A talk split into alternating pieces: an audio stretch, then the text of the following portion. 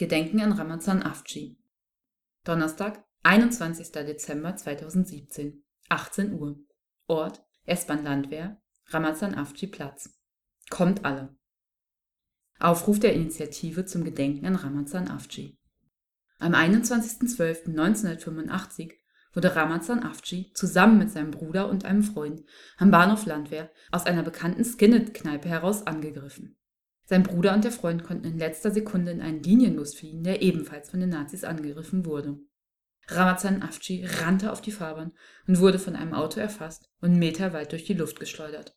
Nachdem er auf der Straße aufschlug, liefen mindestens drei Skins auf ihn zu. Ramazan Afci wurde auf dem Boden liegend, mit Baseballschlägern, Axtknüppeln und Fußtritten brutal malträtiert und verstarb am 24. Dezember 1985 an den Folgen dieser Schläge im Krankenhaus. Wenige Tage später wurde sein Sohn geboren, der nach ihm benannt wurde. Es gibt eine lange Tradition bei rassistischen Morden in Hamburg. In der Nacht vom 21. auf den 22. August 1980 verübten Mitglieder einer terroristischen Neonazi-Gruppe in der Hamburger Haskellstraße einen Brandanschlag auf ein Wohnheim für geflüchtete Personen. Nok Nguyen und An Lado hatten keine Chance und starben an den Brandverletzungen. Am 22. Juni 1982 wurde in Norderstedt der 26-jährige Tevfik Gürel von Neonazis erschlagen. Wenige Zeit zuvor, am 26.05.1982, verbrannte sich die Lyrikerin Semra Ertan aus Protest gegen die rassistischen Zustände mitten in St. Pauli.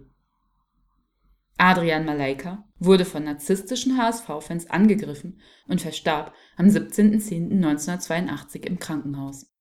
Bereits wenige Monate vor Ramazan Afcis Ermordung, am 24.07.1985, wurde in Hamburg Mehmet Kaimachi von Rechtsradikalen angegriffen und ermordet. Sie zertrümmerten mit einer Betonplatte seinen Schädel. Nichts erinnert an diese Verbrechen in dieser Stadt.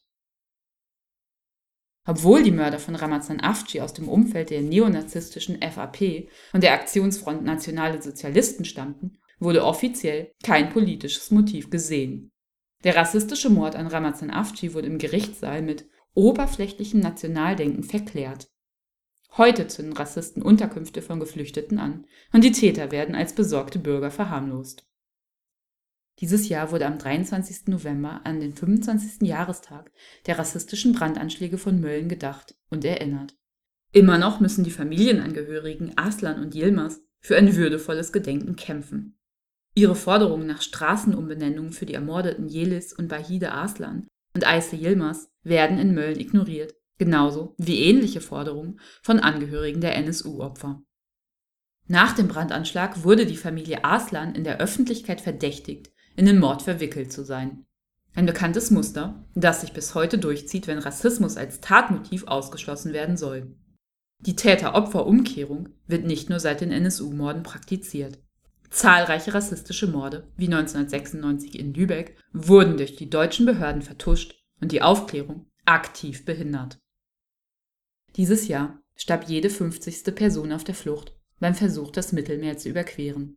Für die tödlichste Grenze der Welt ist die europäische Abwehrpolitik verantwortlich. Ein Verbrechen an der Menschlichkeit, das täglich vor unseren Augen stattfindet. Vergewaltigung, Folter, Versklavung, Haft und Ermordung von Menschen in arbeitsteiliger Kooperation mit Mörderbanden und Tyrannen sind Teil dieser aktiven Abschottungspolitik. Wir erleben weltweit einen beängstigenden Rechtsruck und eine Erosion der Menschenrechte.